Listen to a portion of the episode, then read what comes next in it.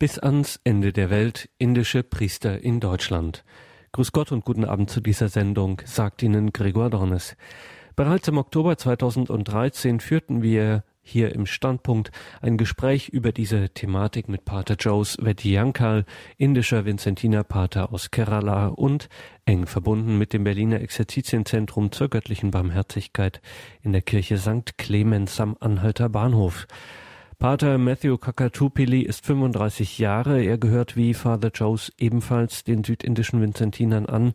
Und nach vielen Stationen weltweit hat es ihn nach Berlin verschlagen. Dort leitet er derzeit das Exerzitienzentrum in St. Clemens. Und eben genau dort hat ihn die Schauspielerin Ruth Simon zum Gespräch getroffen. Bis ans Ende der Welt. Indische Priester in Deutschland. Father Matthew, Kerala ist ein Staat mit einer einzigartigen Natur. Sie erinnert an Rousseaus paradiesischen Gemälde. Aber ihre Heimat hat noch eine andere Besonderheit. In Kerala existiert eine unglaublich lebendige und kraftvolle katholische Kirche. Können Sie denjenigen, die das Interview mit Pater Jos Vetiyankal über die Thomaschristen nicht mithören konnten, zusammenfassend erklären, wie das Christentum nach Indien gelangt ist und warum die katholische Kirche vor allem in Südindien so stark ist. Thank you for the first question that you asked me about the church, especially the St. Thomas Christians in India. Danke für die erste Frage dass du mich nach der Kirche, besonders nach den St. Thomas Christen in Indien gefragt hast. Ich komme von dieser Gemeinschaft der Christen, um die Geschichte der Thomas Christen zurückzuverfolgen. Da kommen wir 52 nach Christus an, im ersten Jahrhundert, als St. Thomas der Apostel selbst nach Indien kam mit dem Ziel der Evangelisation. Er kam, er formierte eine christliche Gemeinschaft durch seine machtvolle Evangelisation uh, und die Gemeinschaft, die er gegründet hat, das waren die konvertierten, also es konvertierten in diese Gemeinde die führende Klasse der Kerala-Hindus. Kerala. Ist im Süden Indiens ein kleiner Staat, also wir können sagen ein äh, kleiner Staat, aber natürlich. India is a, uh, is a land of um, Hinduism. Indien ist ein Land des Hinduismus. Kerala war ein rein hinduistisches Land und da kam also er mit dieser neuen religiösen Botschaft, dass da ein auferstandener Gott ist, ein gekreuzigter, ein verfolgter, gekreuzigter, auferstandener Gott er konnte so wunderbar diese Botschaft verkünden. Als er kam, 52 nach Christus, war die Situation in Indien, gerade im Süden, war sie so, dass wir alle ganz winzige kleine Nationen waren. Also ähm, wir wurden regiert von lokalen Königen er kam in ein ganz kleines Königreich, das von König Gundafar, einem großen, wunderbaren König regiert wurde und man sagt, St. Thomas ist bei dem König eingeladen gewesen, in seinen Palast gekommen und, und der König wollte ein neues Projekt etablieren, nämlich er wollte einen neuen Palast bauen in seinem Königreich. Und er brauchte großartige Tischler, Handwerker, also Menschen, die fähig waren, einen wirklich schönen Palast zu erbauen. So sind seine Minister ausgeströmt, um Handwerker zu finden, die eben diesen Palast erbauen sollten. Dann kam der heilige Thomas und er hat tatsächlich einen kleinen Vertrag bekommen und unterschrieben. Aber er hat das Geld an die Armen weitergereicht, weiterverteilt. Und der König war so wütend, dass er ihn in ein Gefängnis gesteckt hat. This man, by distributing the money to the poor, has built a wonderful palace for him in, in heaven. Und träumt aber in der Nacht, dass dieser Mann durch das Verteilen an die Armen ihm einen wunderschönen Palast gebaut hat, in Wirklichkeit im Himmel. Und äh, dieser Traum hat ihn richtig berührt. In der nächsten Nacht hat er ihn gleich wieder, also St. Thomas, freigelassen und er war wieder frei in diesem kleinen Königreich. Und er hat wieder das Wort Gottes wieder verbreitet, verkündet. Das ist natürlich eine Geschichte, eine Überlieferung, aber vieles ist auch historisch äh, etabliert. Gunther war ein König, der gelebt hat in Kerala und St. Thomas kam in unser Land, unsere Nation. Er landete dort an der Küste und begann dort seine Mission. Er konnte in die höchste äh, Klasse des Königreichs ein, äh, eindringen, äh, den, bei den Brahmanen. Er, er hat also die wichtigsten Brahmanenfamilien überzeugt und von diesen Brahmanenfamilien stammt das Christentum in Indien ab. 16 Jahrhunderte lang hatten wir keine Ausländer, keine Spaltung. Im 16. Jahrhundert kamen die ersten ausländischen Händler, also wirklich von Übersee, Vasco da Gama. Und wir kennen alle die Geschichten der Missionshandlungsreisenden. Sie kamen in Kontakt mit den lokalen Königen dieser Reiche. Und sie waren sehr erstaunt zu sehen, dass es dort schon Christen, schon christliche Könige gab. Und sie brachten mit den Portugiesen natürlich das Lateinische, den lateinischen Ritus und sie hatten natürlich auch politische Motivation, geschäftliche Motivation und brachten gleichzeitig auch das Christentum.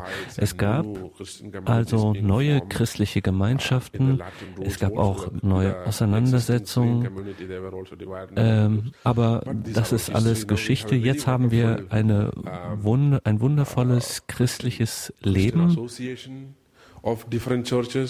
der verschiedenen Kirchen. Äh, eine sehr schöne Praxis in unserer äh, lokalen Kirche.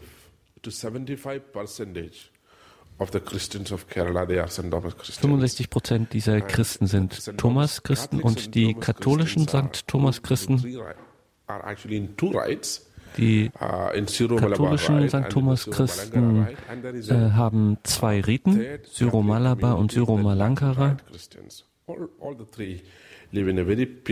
Und der dritte ist dann der lateinische Ritus und diese drei haben eine ausgesprochen friedliche Koexistenz und sie tragen das Leben.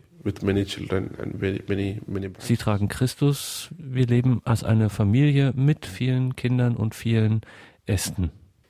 Vater, wie kommt ein Priester aus dem südindischen Staat Kerala der sich in Rom in die Philosophie vertieft hat, dazu in Berlin Mitte das Exerzitienzentrum St. Clemens zu leiten?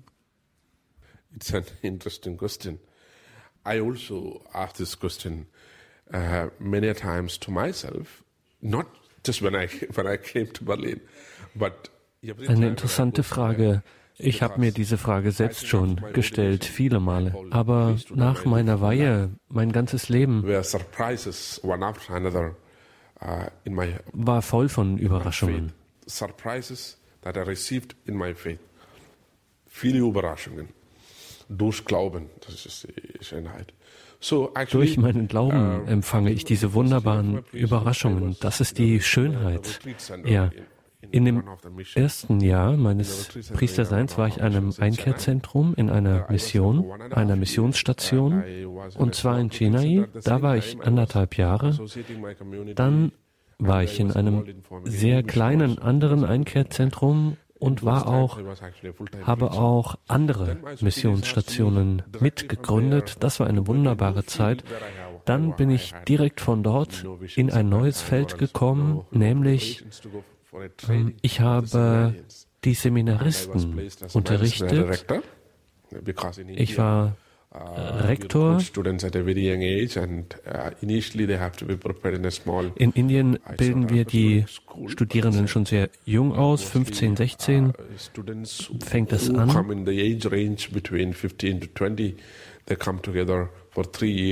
Von 15 bis 20 uh, Jahre, das ist dann so diese uh, Altersklasse. Drei Jahre studieren sie Grundausbildung, so ein Grundstudium. Und dann werden sie weiter ausgebildet. Und ich war für diese Jungen verantwortlich. Und dann hat mein Superior mich gebeten, zu weiteren Studien nach Rom zu gehen. Und warum Philosophie? Ja, das ist so eine Frage. Warum sollte ein Priester überhaupt uh, Philosophie studieren, um seinen Glauben zu vertiefen, uh, zu verschärfen, seinen Verstand zu schärfen? Und um mitzuteilen, dass es hinreichende Gründe, vernünftige Gründe gibt zu glauben. Ich bin also nach Rom und war in einer dominikanischen Atmosphäre am Angelikum und dort habe ich gelernt, ich habe dort gelernt, dass es viele vernünftige Gründe gibt, an Gott zu glauben.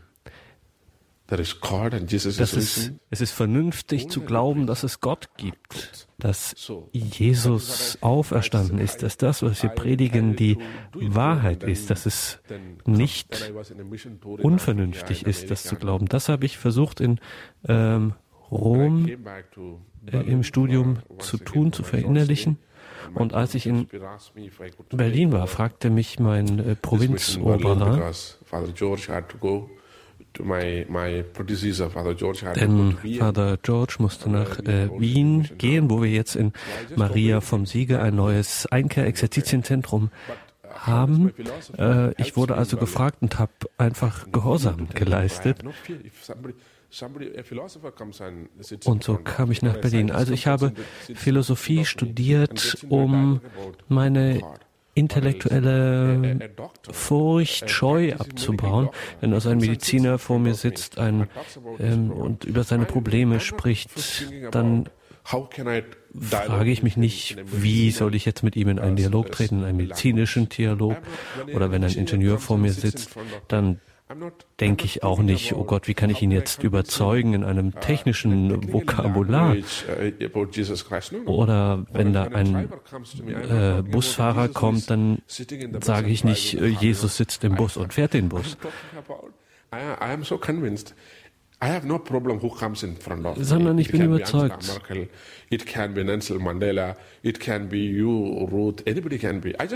Ich habe keine Schwierigkeiten, wer da vor mir sitzt. Da kann Angela Merkel sitzen, Nelson Mandela, Sie, Ruth, können mir gegenüber sitzen. Ich kann mit jedem sprechen, dass Jesus auferstanden ist, dass er lebt, dass er die Erlösung für dich hat. All die menschlichen Probleme, die ich in meinem Leben getroffen habe, denen ich begegnet bin, die haben eine Antwort. Es gibt eine Antwort in der Bibel, eine Antwort in der Liebe Jesu Christi. Davon bin ich überzeugt. Also, die Philosophie hat mir geholfen, meine intellektuelle Scheu zu proclaim that my Jesus is Lord zu verkünden, dass mein Jesus der Herr ist und auferstanden, zu überwinden. Bevor ein Priester aus Indien in Rom studieren kann, muss er wie viele Sprachen beherrschen? It depends on what you study. You know, Kommt drauf an, was man studiert. Also für mich ist es eine große Geschichte. Ich kann mich überhaupt nicht erinnern, wie viele Sprachen ich gelernt habe. Ich habe so viele vergessen. Also, ich komme von einer syrisch-katholischen Gemeinschaft. Du kommst aus einer lateinischen äh, katholischen Tradition. Du kannst also lateinische Lieder wie das Salve Regina singen, ob man das jetzt versteht oder nicht, man singt es. Und bei uns ist es im Grunde dasselbe. Wir haben in unserer Gemeinschaft die syrische Sprache als unsere Wurzel, denn die syrische Sprache hat die liturgischen oder ist die liturgische Wurzel bei uns. Also wir müssen ein bisschen Syrisch lernen, natürlich als Seminaristen. Wir haben natürlich, also hatte ich dann eben Syrisch als meine zweite Sprache. Syrisch, Englisch natürlich, aber äh, die meisten denken zum Beispiel, oder sie missverstehen das, sie denken, alle Inder sprechen Englisch. Äh, das ist nicht so. In meiner Familie zum Beispiel spricht äh, niemand Englisch, aber die Priester müssen Englisch sprechen und die studieren auch in Englisch, dann das ist natürlich ein wichtiges Medium, ganz klar. Und dann in Rom musste ich natürlich Italienisch lernen, dann musste ich zwei andere europäische Sprachen noch lernen. Englisch hatte ich schon, das konnte ich schon und dann musste ich Deutsch lernen. In einem kleinen Kurs habe ich das gelernt, aber irgendwie habe ich das geschafft.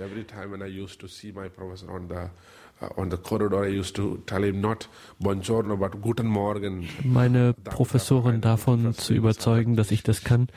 Ich habe dann immer mit Guten Morgen gegrüßt, statt mit Buongiorno, damit dass ich ihn irgendwie überzeugen konnte, dass ich äh, da eine Beziehung zum Deutschen habe. So habe ich also Deutsch äh, studiert. Und das hat auch meinem Studium wirklich sehr geholfen. Dann natürlich Latein. Das war neu für mich, denn ich kam ja nicht aus dem lateinischen Ritus. Dann Griechisch und Hebräisch natürlich als Theologe.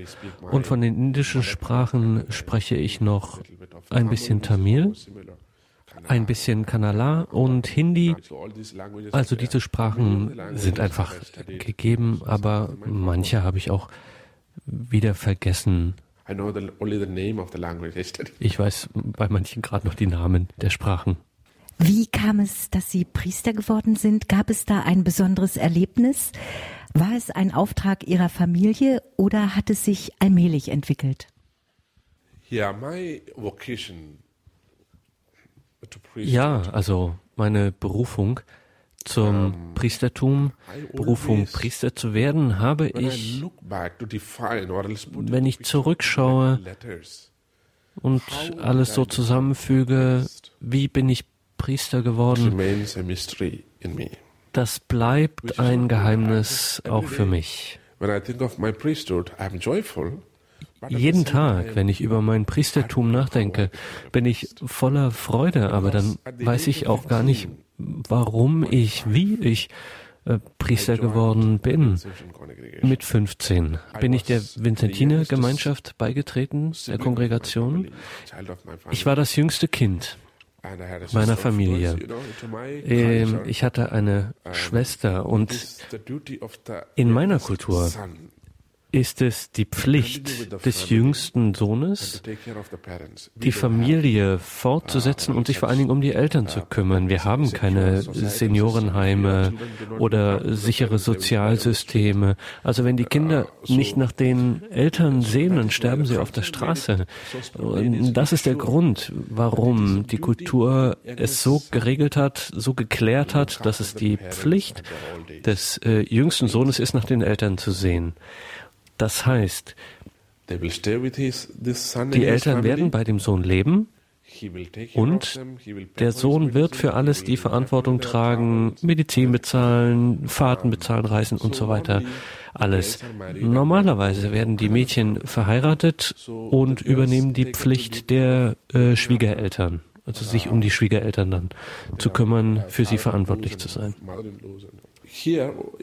Aber in meinem Fall so, ich war der Sohn, ich, ich hatte diese große Verantwortung. Uh, uh, Als ich darüber nachgedacht habe, ins Seminar zu gehen, war mein Vater sehr unsicher, denn er hatte eine große Hoffnung in mich. Ähm, er wollte, dass ich ein Familienmensch also bin als äh, sein Sohn der sich um die Familie kümmert, der für die Familie das. Meine Mutter dagegen war immer sehr schweigsam, sehr still. Aber jetzt verstehe ich, sie war überhaupt nicht still, sie war spirituell sehr aktiv und sehr dynamisch in meinem Fall und so interessiert an meiner Berufung. Uh, ähm, ich erzähle dazu mal eine Geschichte. An mir wurde eine Operation vorgenommen am vierten Tag nach meiner Geburt, damit ich Priester werden sollte. Kannst du das glauben? Ja, I can't even, but I'll see, show you some signs ich zeige dir ein Zeichen, das immer noch sichtbar ist. Also, ganz einfach. Ich bin in einem religiösen Krankenhaus äh, zur Welt gekommen, bei Ordensschwestern. Äh, dort arbeitete eine Verwandte meiner Mutter und ich bin mit sechs Fingern geboren worden. Wie viele Fingern siehst du jetzt? Fünf. Der sechste Finger ist ein extra Bonus von Gott gewesen. Das war ein normaler Finger. Aber in unserer Gemeinschaft äh, habe ich noch nie einen äh, Priester mit sechs Fingern, zwei Nasen oder drei Augen gesehen. Eine gewisse, sagen wir, Normalität ist, ist schon wichtig, ist eine Voraussetzung für ein Priesterleben. Also,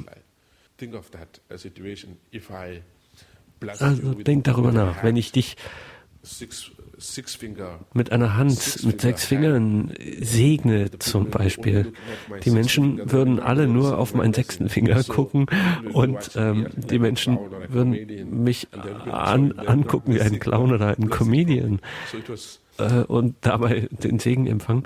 Also die Schwester war weise genug, meiner Mutter äh, zu sagen, Maria, nice for your son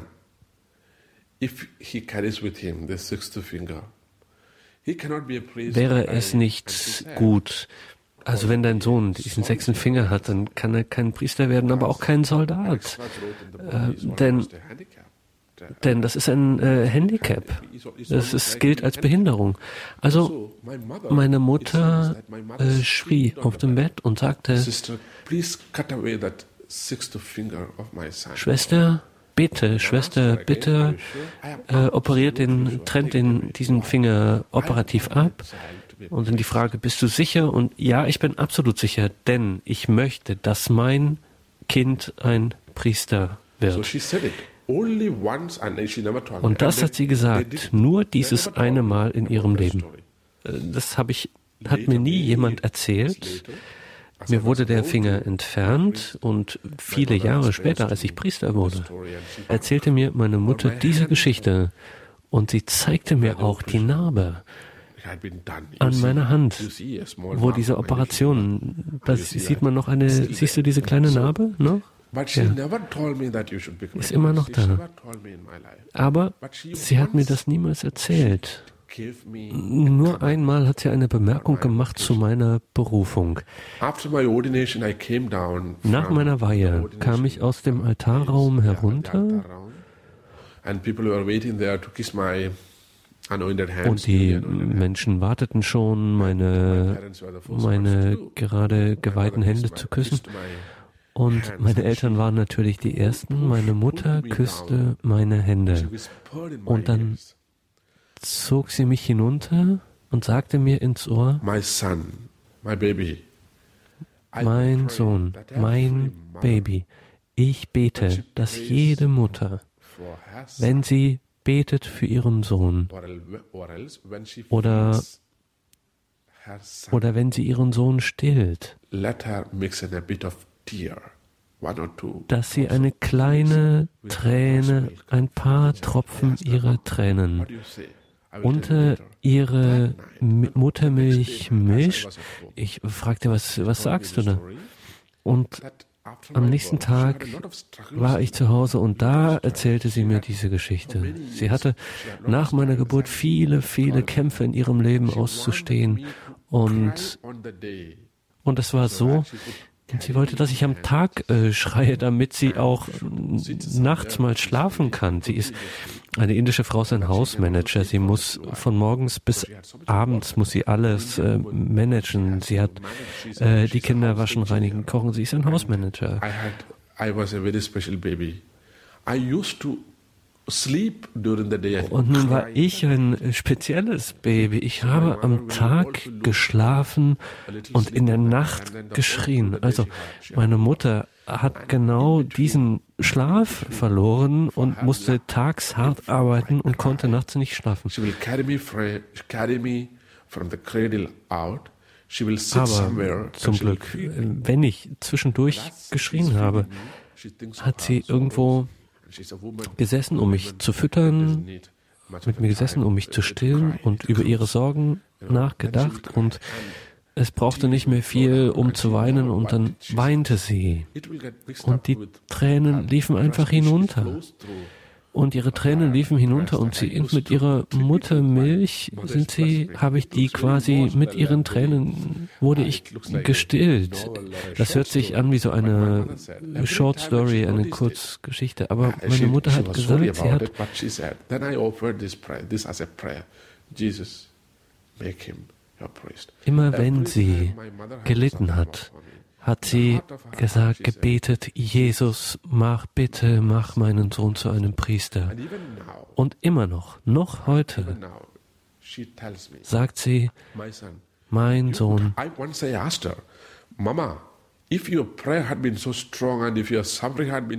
ich habe sie mal gefragt, Mensch, Mama, wenn deine Gebete so stark sind, wieso hast du nicht gebetet, dass ich Premierminister von Indien werde? Oder da hat sie gesagt, a better future for es gibt keine bessere Zukunft für dich, als ein Priester zu werden.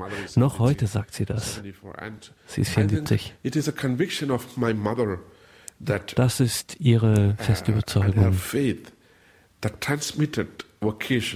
Und ihr Glaube hat sich übertragen in meine Berufung.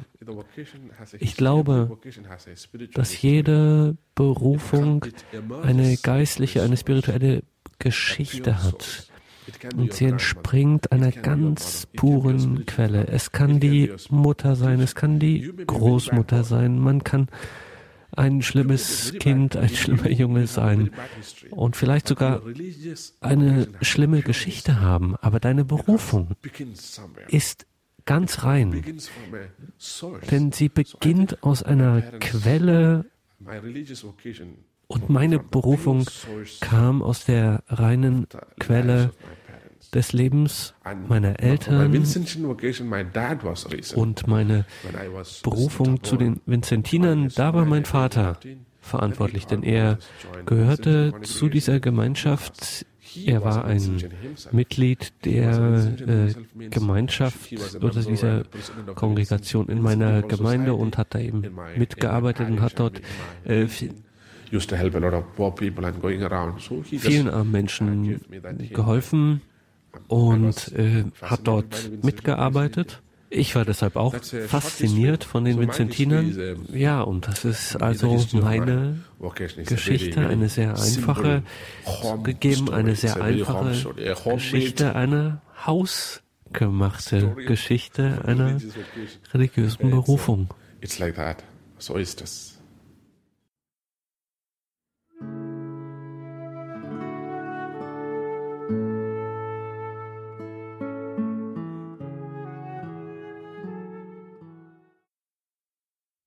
Sie haben eingeschaltet in der Standpunktsendung bei Radio Horeb und Radio Maria.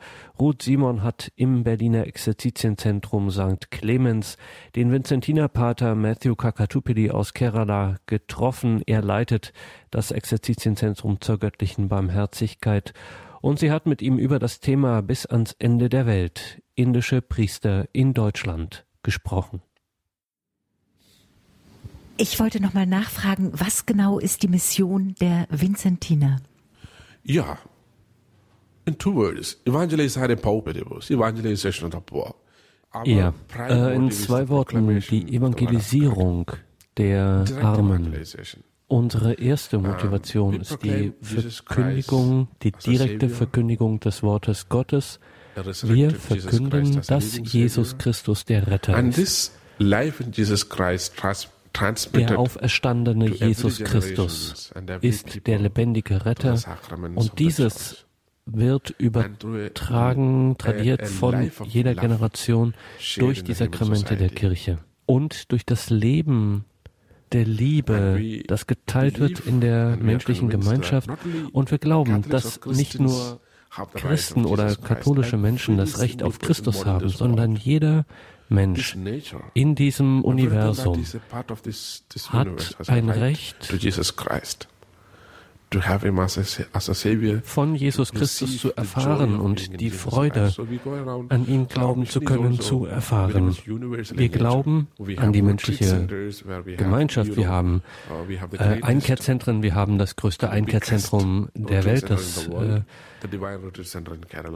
göttliche Einkehrzentrum in äh, Porta Kerala. Wir haben in Australien, in Deutschland, in Österreich, in den Vereinigten Staaten, in Afrika, Australien. Tausende Menschen kommen täglich zu uns in diesen Erwachsenenkatechumenat. Es ist ein, es ist die Verkündung des Glaubens. Wir schaffen Orte, wo Menschen von Jesus zum ersten Mal erfahren. Aber sie hören manchmal, hören auch das erste und das letzte Mal in ihrem Leben von Jesus. Manche werden auf ihrem Sterbebett, in ihrem Sterbebett noch in diese Zentren gebracht, denn sie möchten dort sterben, friedlich sterben, indem sie das Wort Gottes hören. Manche aber kommen auch ganz neu als Neulinge zum Glauben. We have also a lot of charitable activities, uh, activities where we really uh, wir haben viele karitative Aktivitäten, wo wir einfach uns körperlich um die Leute kümmern. Wir haben Waisenhäuser in Afrika, in Asien, wir haben viele Waisenhäuser. Wir übernehmen die Erziehung von den Waisen, von Mädchen und Jungen. Wir haben katholische Erziehungsprogramme, sehr viele Schulen, auch Hochschulen.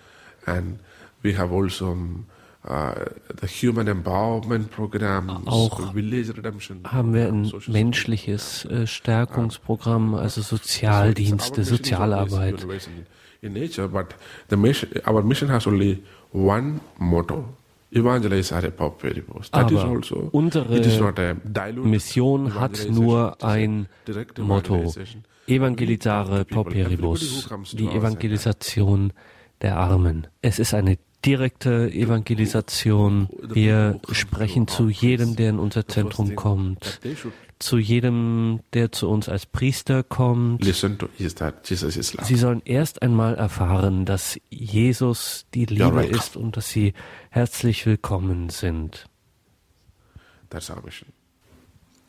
Faser, Sie haben in Rom Philosophie studiert. Welcher Philosoph ist Ihnen besonders wichtig und warum? Yeah, for me, I was uh, with the Dominicans in, uh, in the Angelicum, so there is no second question, St. Thomas Aquinas. Ja, also für mich, ich war ja bei den Dominikanern im Angelikum, also es ist gar keine Frage, natürlich Thomas von Aquin. Er ist äh, mein absoluter Favorite als äh, Philosoph. Es gibt natürlich aber auch andere ähm, als Thomas von Aquin. Ihn äh, liebe ich eigentlich, weil er ähm, er, hat, er hat Aristoteles in das christliche Denken hineingebracht, aber ich verehre ihn vor allem deshalb, diese Philosophie, weil er er war so hingebungsvoll und so, so verbindlich, so klar, eben auch als Missionar. Was die Zeit brauchte, war eine klare, strenge intellektuelle Struktur zu schaffen über die über eine Philosophie der Erlösung und über die Geschichte der Erlösung sozusagen die ganze Philosophie in die christliche Atmosphäre hineinzubringen. So, uh, for me, the missionary in the person of der Missionar in der Person des heiligen Thomas von Aquin, das ist es. Er hat mit seinem ganzen Leben, ist er in die griechische Philosophie hineingegangen und ähm, war auf diesem Weg so erfolgreich. Niemand war so erfolgreich wie er. Er hat sich mit äh, Leib und Seele ganz sich völlig hingegeben und hat dadurch eine intellektuelle Freiheit geschaffen, die wir jetzt haben. Wir modernen ähm, Christen haben jetzt eben genau diese intellektuelle Freiheit. Das ist das eine. Das andere, der andere Philosoph, den ich sehr liebe, ist eigentlich gar nicht als Philosoph bekannt, aber ich liebe als Philosophen Johannes Paul II. Er war ein Philosoph. Uh, Seine Philosophie seine Enzykliken enthalten viele philosophische Botschaften. Er hat eine sehr unbedingte, sehr absolute Perspektive. Er ist im Grunde ein direkter Nachfolger des äh, Thomas von Aquin. Seine Philosophie hat so viele wunderbare christliche, menschliche Züge. Wir werden darüber jetzt in keine Diskussion gehen, aber diese beiden sind meine liebsten Philosophen.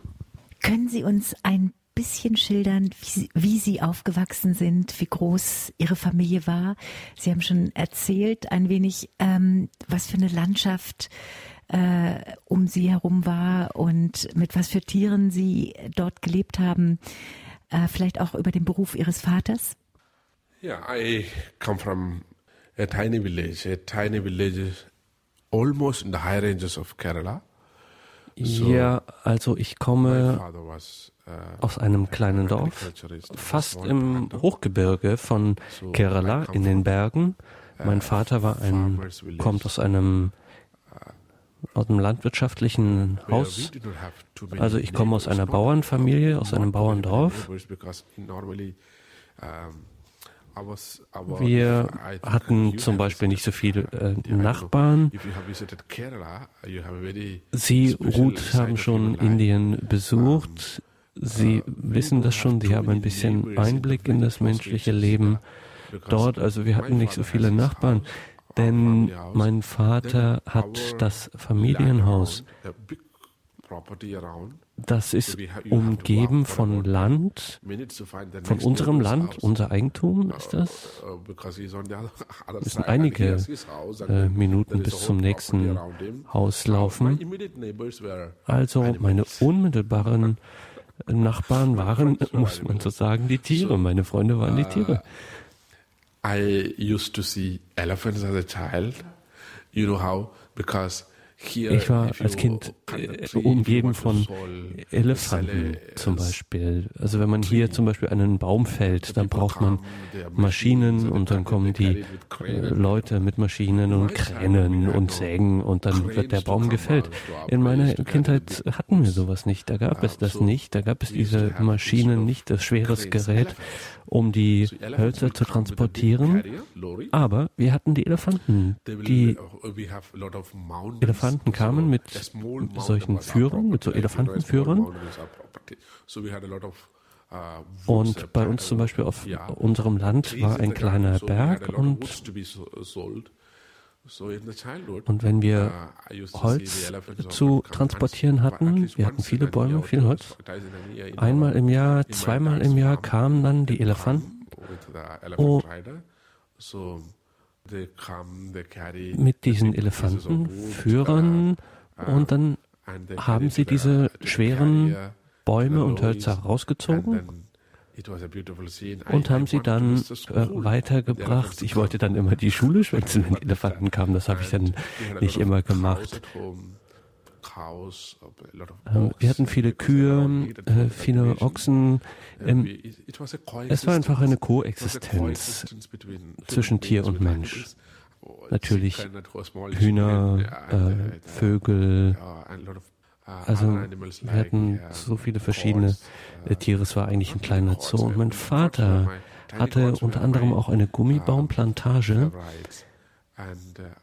Und da hatten wir auch so viele natürliche Seen, wo wir auch Fische gezüchtet haben. Da gehen meine Erinnerungen hin, wenn ich so an meine Kindheit denke. Meine Freunde waren diese Tiere. Ich erinnere mich sogar noch an bestimmte Namen äh, von den Kälbern zum Beispiel. Die Namen sind noch in meinem Gedächtnis. Die Tiere leben nicht mehr, aber die Namen sind noch in meinem Gedächtnis. Faser Messiu, wie feiert eine Familie in Kerala Weihnachten? Gibt es dort auch ein traditionelles Weihnachtsessen, wie zum Beispiel bei uns der Karpfen oder die Weihnachtsgans? Ja, Christmas is actually uh, also Weihnachten ist uh, fast ein Fest uh, von allen Einwohnern von Kerala geworden. Auch die Hindus, selbst Muslime feiern Weihnachten. Und wir haben Sterne als Symbole. Hier gibt es den Weihnachtsbaum, der uns daran erinnert, dass Weihnachten vor der Tür steht. Bei uns, wir haben die Sterne.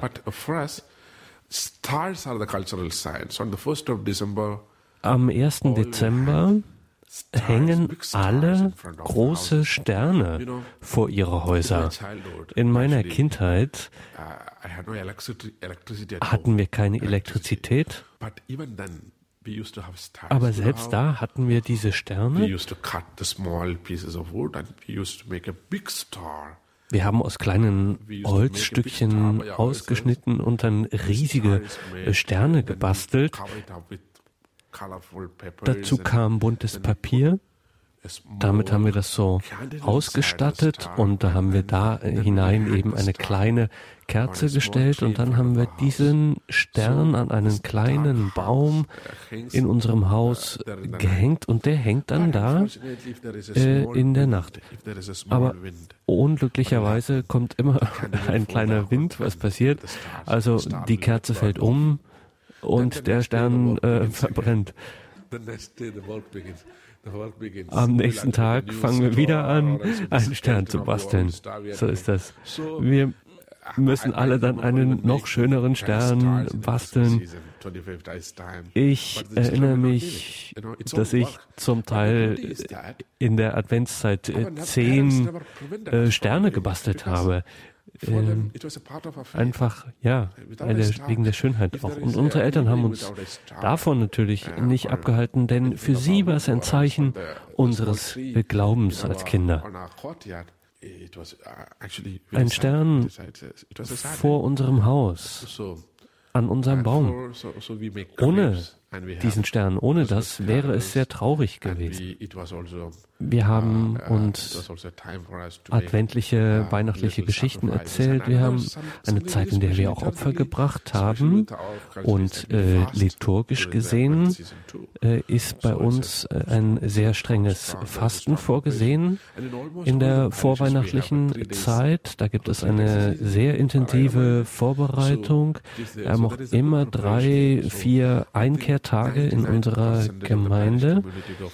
Das war eine sehr schöne Vorbereitung. Und 99 Prozent aller äh, Christen gehen zu einer speziellen vorweihnachtlichen adventlichen Beichte bei uns.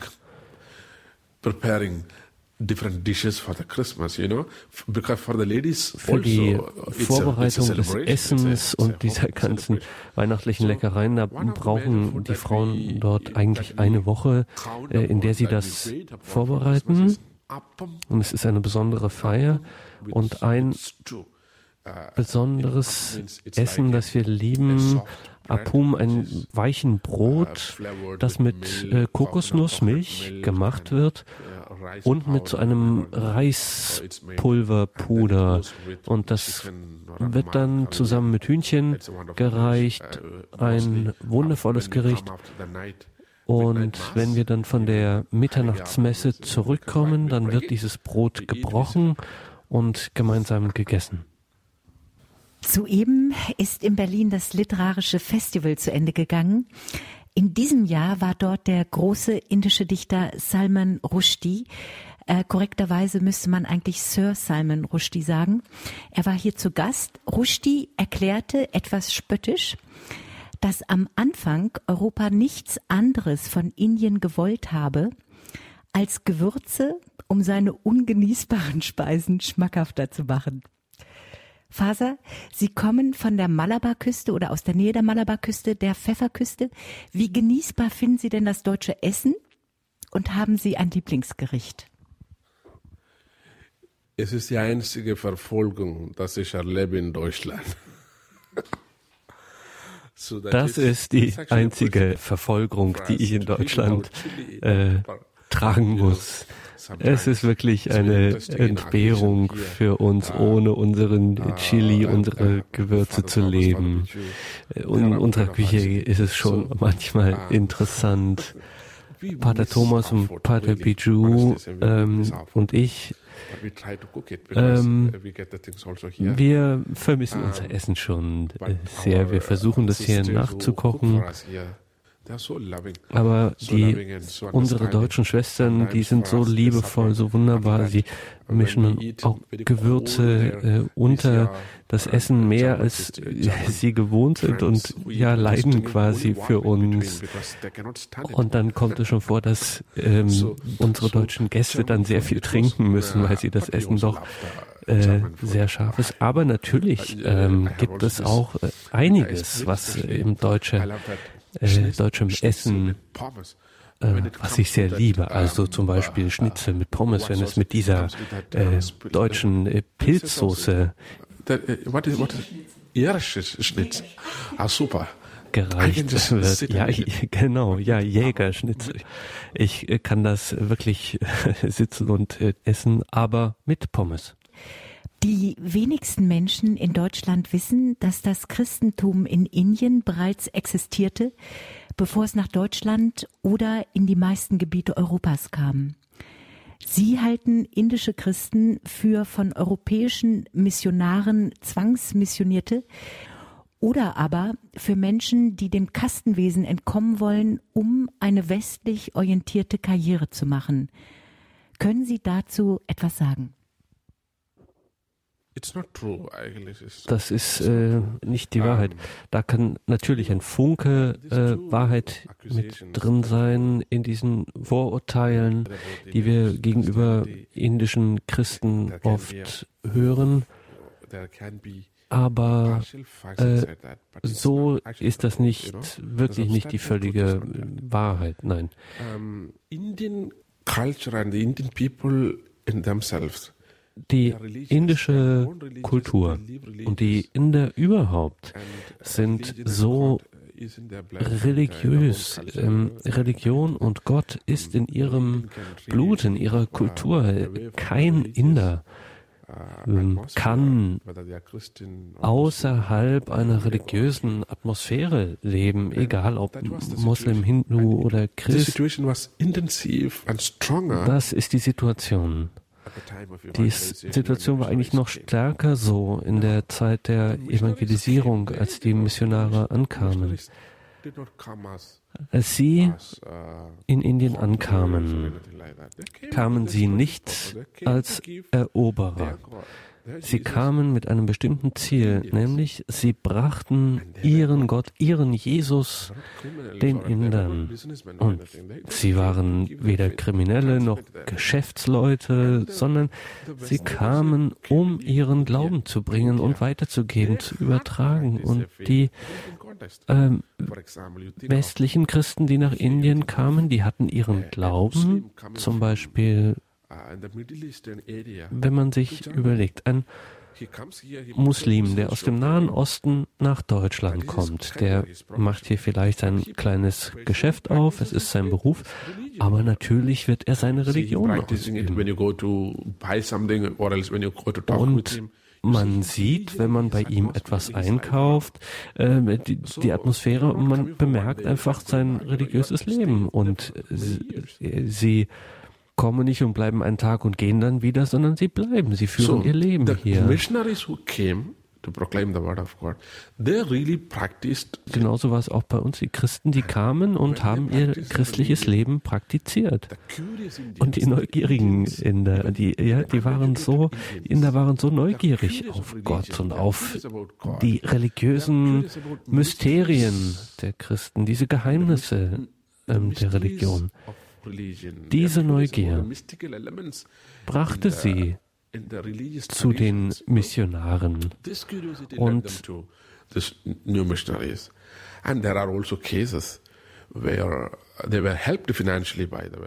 Einigen von ihnen wurde auch finanziell geholfen. Ja, was ist daran falsch?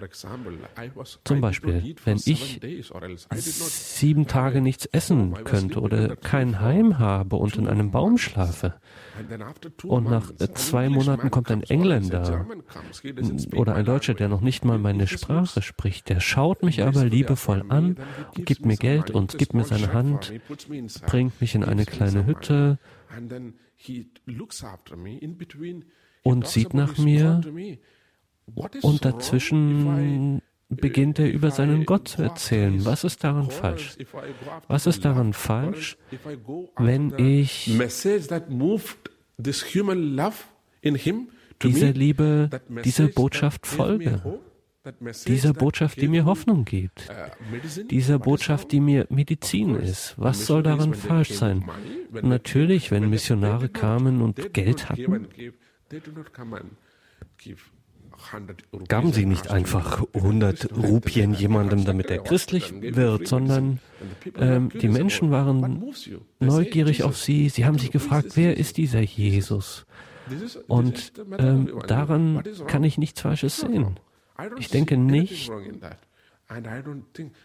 diese Christen, diese Christenheit, ich sehe nur, sie sprechen mit Überzeugung von Jesus. Ich habe kein, nicht viele Geschichten gehört von Menschen, die gezwungen worden wären, in religiöses Leben gezwungen worden wären.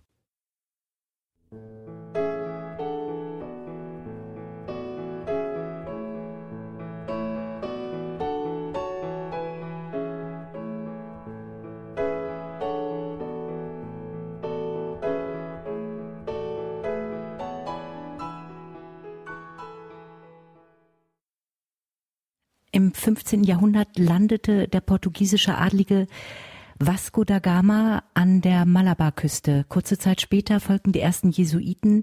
Der berühmteste ist bestimmt Francis Xavier. Über ihr Wirken und die Folgen für das Thomas-Christentum haben wir schon ausführlich im Interview mit Pater Joe Svetijankal gesprochen. Aber die Arbeit der Missionare wird sehr zwiegespalten diskutiert. Deshalb ist es für uns besonders interessant, von Ihnen zu hören, wie Sie die Arbeit der christlichen Missionare in Indien einschätzen. Was glauben Sie war fruchtbar, was war destruktiv und was bleibt? You know, just to talk on the very first sentence, India opened its eyes through the Christian missionaries. Also, weißt du, zunächst einmal am Anfang, Indien hat durch die christlichen Missionare seine Augen geöffnet. Indien hat ein neues Licht bekommen in seinem Leben durch die christlichen Missionare. Das heißt nicht, dass Indien arm war an Wissen oder Philosophie oder Überzeugungen oder Moral oder Religion. Das meine ich nicht, sondern Indien hatte immer ein reiches religiöses Leben, Vorstellungen, Moral, Religion, älteste philosophische Traditionen der Welt. Aber ein neuer Weg und ein neues Licht, ein neuer Satz von Parametern, eine neue Dimension ist in dieses Leben gebracht worden durch die englische Bildung zum Beispiel, und diese Missionare öffneten die Tür nach Indien und die Inder sahen, da ist eine Welt außerhalb unserer Nation, unseres Landes. Und sie brachten eine enorme Bildung in das Land, freie Bildung. Die Bildung, die die Missionare brachten, ich meine nicht, dass die äh, Inder jetzt plötzlich Englisch lernen konnten. Darum geht es nicht. Äh, es geht darum, sie lernten, die Inder lernten die Möglichkeiten von Wissenschaft, von sozialer Bildung, von Demokratie zum Beispiel. Äh, Demokratie. Sie kam mit dem Kolonialismus, das stimmt, aber als äh, Nebenprodukt quasi. Äh, die Demokratie war ein, war ein Nebenprodukt, ein, eine Nebenwirkung des Kolonialismus. Einerseits waren wir Sklaven durch den englischen Kolonialismus, das war die eine Seite, aber die Missionare haben sich immer um die Armen in Indien gekümmert. Auch wenn sie mit den Geschäftsleuten zusammengearbeitet haben, haben sie sich um die Armen gekümmert, die Missionare.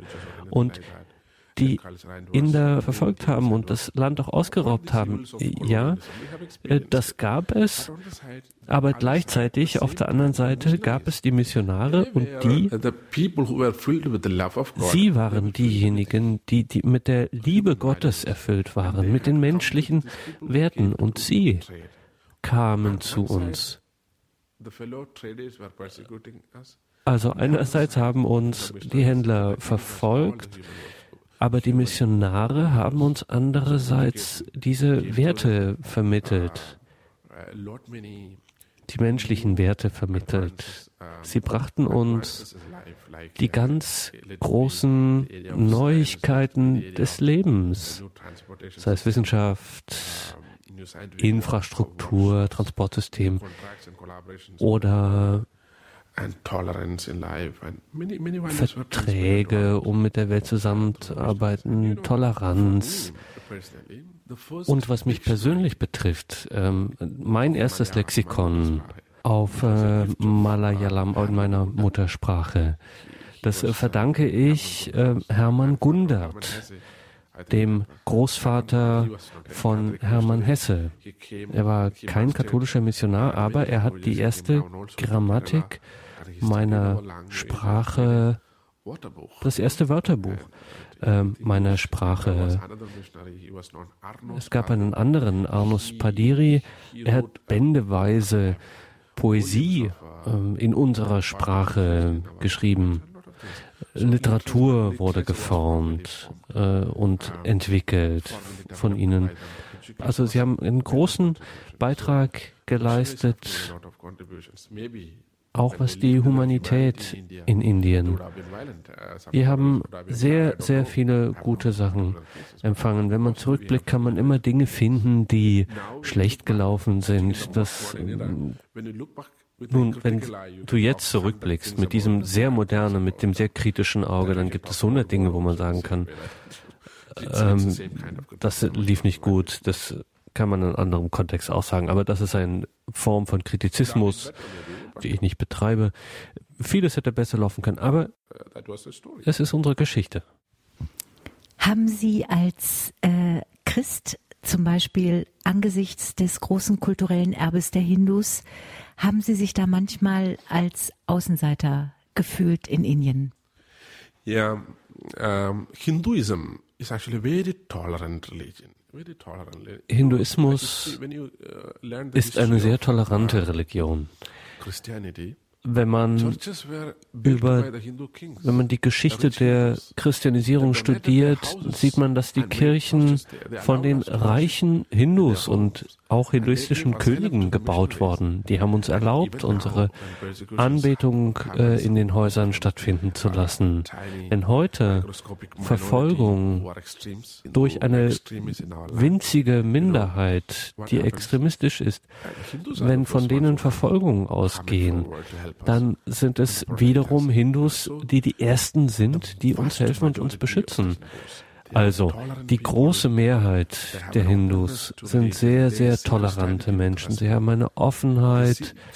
Sie sehen die Christen mit großem Respekt, begegnen ihnen mit großem Respekt. In einer bestimmten Folge haben sich Christen durchaus ja als äh, Außenseiter empfunden. in, uh, in India as a priest.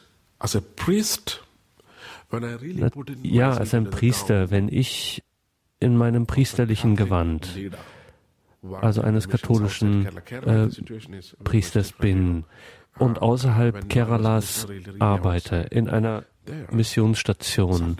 Kerala ist anders, aber wenn ich außerhalb Keralas arbeite, dann spüre ich manchmal wirklich, dass ich ein Fremder bin. Insbesondere wenn ich mit anderen in der Gesellschaft zusammenarbeite. Ich sehe, dass sie auf mich schauen, als ob ich aus Europa oder Amerika komme.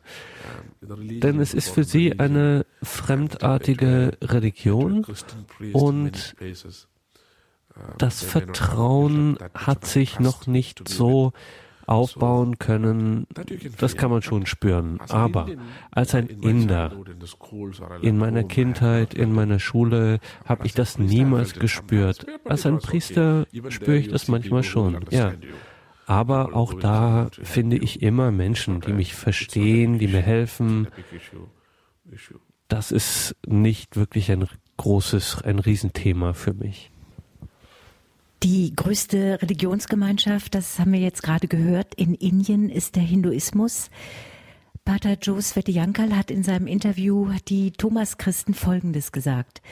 Für Hindus ist jede Religion ein anderer Weg zu Gott. Deshalb fördern sie sogar andere Religionen. Ihr Geist ist weit und tolerant. Auch diesem Umstand ist es zu verdanken, dass Indien Geburtsland und Heimat vieler anderer Religionen ist. Wir in Deutschland kennen diese Vielfalt nicht. Faser, wenn Sie also in Indien ein junger Mensch fragt, warum soll ich ausgerechnet Christ werden?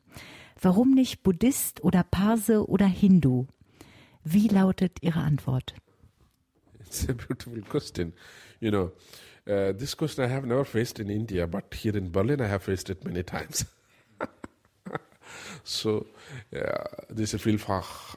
Berlin is multicultural and all that. You know, let's go to the question again. Yeah, das ist eine wunderbare Frage. Diese Frage habe ich in Indien nie gehört, aber hier in Berlin höre uh, ich sie this auch.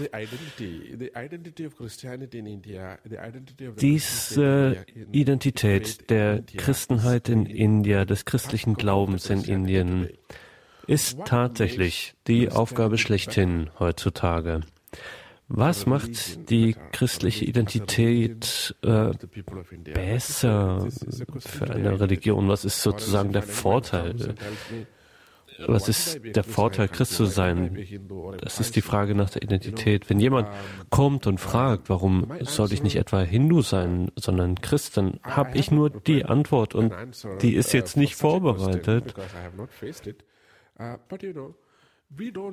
Wir führen auf diese Weise keine Konversation.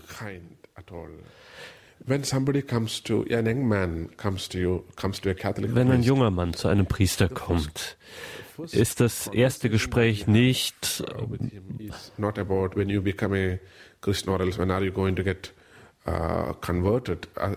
Wann wirst du Christ uh, oder konvertierst du?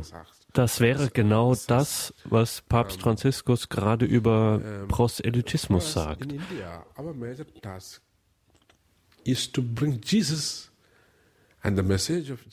Unsere Aufgabe, unsere vorwiegende Aufgabe in Indien ist, Jesus und die Botschaft von Jesus, das Evangelium ins Leben zu bringen. Also ein junger Mann zu mir kommt in meine Kirche in Indien. Und wenn er interessiert ist, kein Christ ist, aber interessiert ist, dann rede ich nicht über die Taufe oder das Formular, mit dem er Christ werden kann, sondern ich werde nur darüber reden, wie ich sein Leben mit der Freude, wie sein Leben mit der Freude in Jesus erfüllt werden kann. Freedom, Peace and Joy. Unser Ziel ist Freiheit, Friede und Freude in der Person Jesus Christus zu bringen. Und das ist ein Prozess. Durch die Person Jesu Christi Freiheit, Friede und Freude ins Leben dieses Menschen zu bringen. Lass mich ein Beispiel geben. Als ich in Kerala gearbeitet habe, hatte ich einen Jungen aus einer streng hinduistischen Familie, der mich begleitet hat, der mich gefahren hat. Wenn ich also bei einer Bibeltagung war oder einen Einkehrtag geleitet habe, war er immer dabei. Aus ungefähr ein Jahr. in a small city near my hometown, I was preaching und einmal in einer kleinen Stadt hatte ich einen solchen Einkehrtag bei ca. 200 Nonnen. Und ich sah diesen Jungen ganz hinten sitzen, wie er zugehört hat, wie ich zu den Ordensfrauen gesprochen habe. Übrigens, er war ein sehr witziger Junge mit sehr interessanten Anlagen. Und ich habe ihn dann gefragt, warum sitzt du da hinten und hörst zu? Was hat dich daran interessiert? Da hat er gesagt, Vater, es ist so schön, mit dir dort zu sein. Ich bin so gern dabei und will einfach nur zuhören, was du predigst. Bis jetzt, überall, wo ich bis jetzt mit dir hingekommen bin, da hast du so wunderbar über Vergebung gesprochen, über die Liebe, über die Liebe Gottes, über das Leiden. Weißt du, meine Family ist da gerade in Schwierigkeiten und ich möchte sie zu dir bringen. Und diese Familie hat mich dann zu sich nach Hause eingeladen. Die Schwester hatte zwei Jahre zuvor geheiratet und einige Probleme.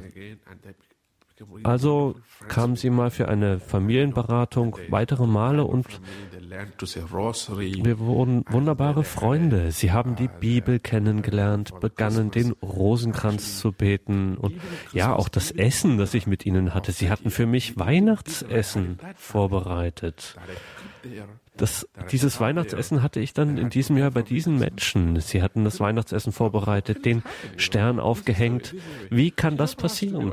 Der Junge war vor allem interessiert an der Botschaft des Leidens, der Liebe und Vergebung worüber wir in der Person Jesus Christus sprechen. Man kann über all das auch ohne Jesus sprechen, aber das ist nicht dasselbe wenn du über durch die Person Jesu Christi von der Liebe und Vergebung sprichst, von der Liebe Christi, dann ist das kein Thema, kein Motiv, sondern es ist Befreiung.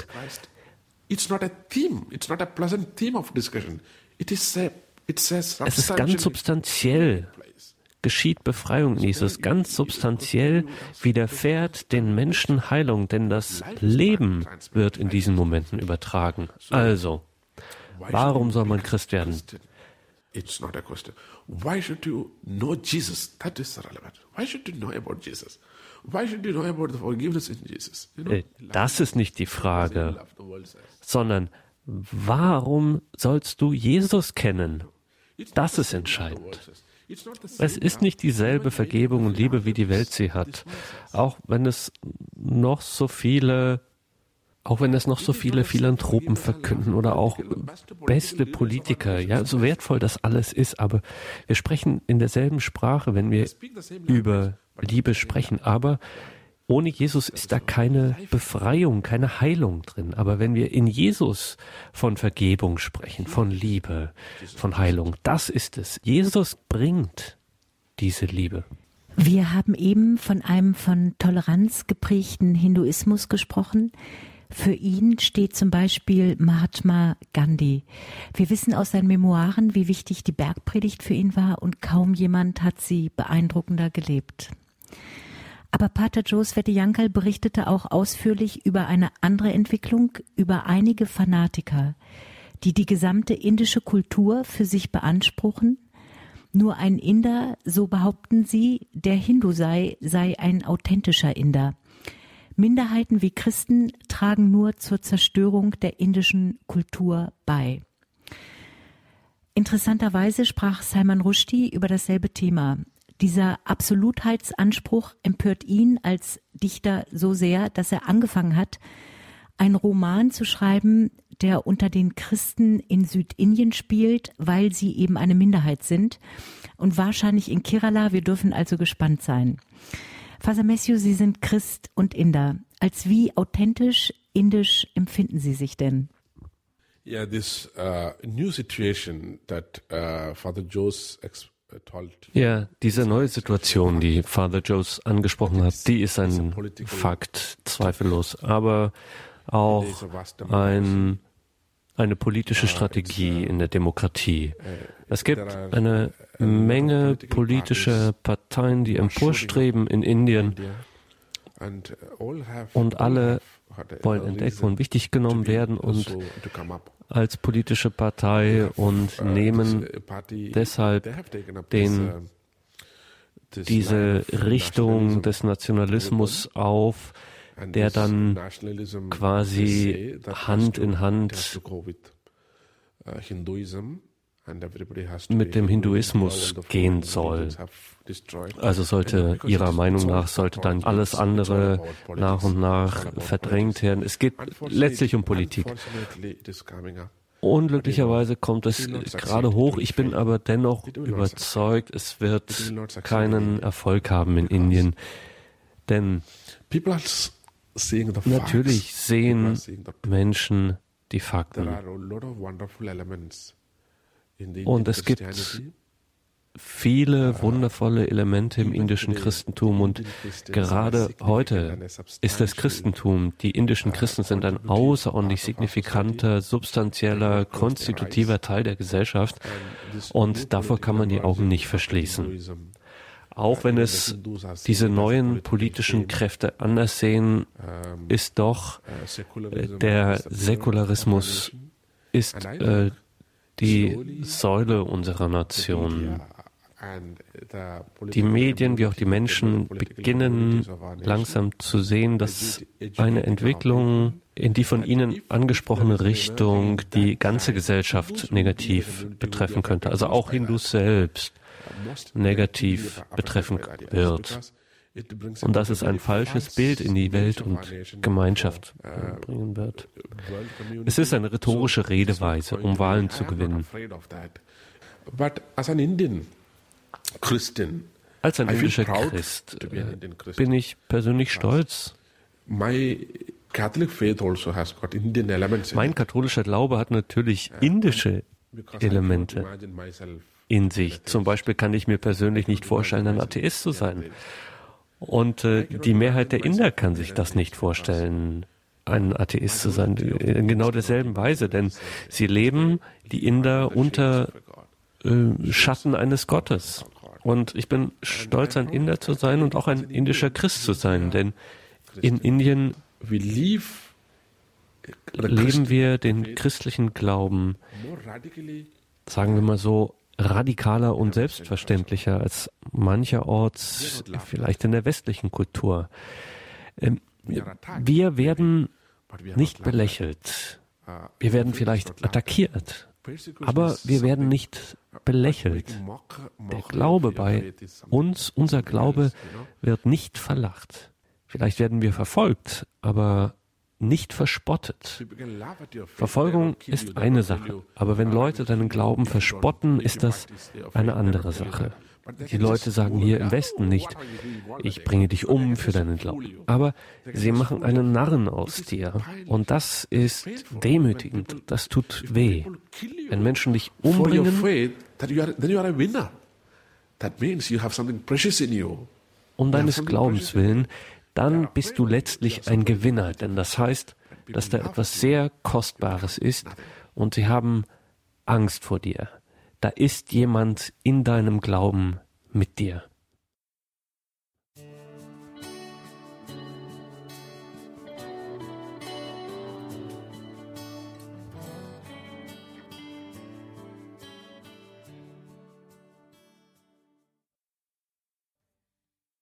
Sie hörten ein Gespräch zwischen der Schauspielerin Ruth Simon und dem indischen Exerzitienmeister und Vincentinerpater Matthew Kakatupeli, der derzeit das Exerzitienzentrum zur göttlichen Barmherzigkeit in der Berliner St. Clemenskirche leitet.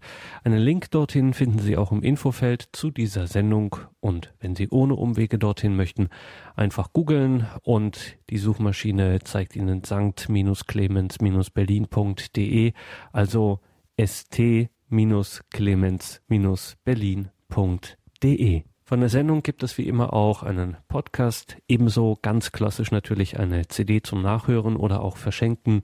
08328 921 120 müssen Sie in Deutschland anrufen, dann bekommen Sie unseren CD-Dienst. Noch einmal 08328 921 120. Ich bin Gregor Dornes und freue mich, wenn Sie auch beim nächsten Mal wieder mit dabei sind, hier einschalten.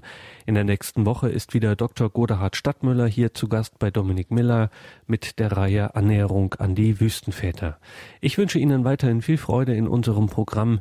Zum Abschluss der Sendung betet Pater Matthew für ein gesegnetes Jahr 2014. Jesus, Lord, we praise you, we worship you, Jesus, we glorify wir preisen dich, wir verherrlichen dich. Thank you, Lord.